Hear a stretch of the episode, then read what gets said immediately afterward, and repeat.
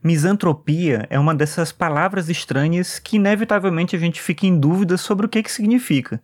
Se você procurar no Google, você vai ver que o resultado que aparece no dicionário é ódio pela humanidade, que é uma descrição literal da etimologia da palavra. Claro que se a gente levar o termo nesse sentido, pouquíssimas pessoas vão se identificar com isso que é ser misantropo. No entanto, uma definição mais palatável e que abarca o sentimento de muita gente é falta de sociabilidade. E nesse último sentido, eu me sinto sim um misantropo, ainda que sem muito orgulho. Olha só, hoje, por exemplo, estava chovendo muito forte na hora do almoço.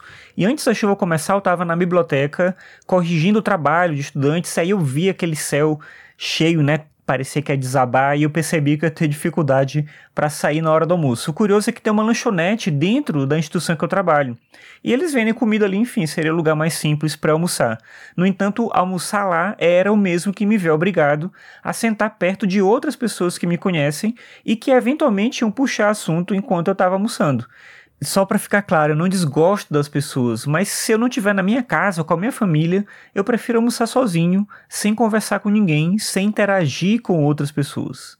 Bem, o que, que eu fiz? Eu abri o guarda-chuva e saí andando no tempo ruim até um restaurante mais distante, só para ficar em um lugar neutro, com menos chance de encontrar alguém que pudesse me conhecer. Tá vendo? Misantropia é isso.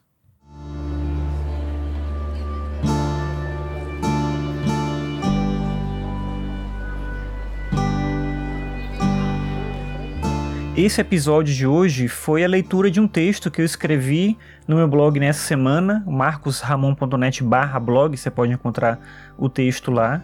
E se você gosta desses textos que eu escrevo, que de vez em quando eu trago aqui para o podcast, eu tenho um livro que chama Descompasso, que é uma coletânea de textos nessa linha, e ele está em promoção agora na Amazon nessa semana por conta da Black Friday, e também tem promoção do Unlimited, que é o serviço de aluguel de livros, digamos assim, da Amazon.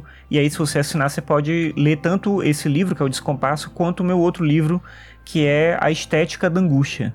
São livros que estão publicados só em formato de e-book, você pode ler na Amazon. E o Unlimited está com uma promoção de três meses por um real. Se você tiver algum dispositivo da Amazon ou usar o aplicativo da Amazon no celular ou no computador, você consegue ler por lá. Então, vê se interessar você é uma oportunidade de você ler, obviamente, não só meu livro, mas outros livros que tem lá e tem muita coisa bacana nesse serviço da Amazon. Bem, é isso no episódio de hoje. Obrigado pela sua audiência e até a próxima.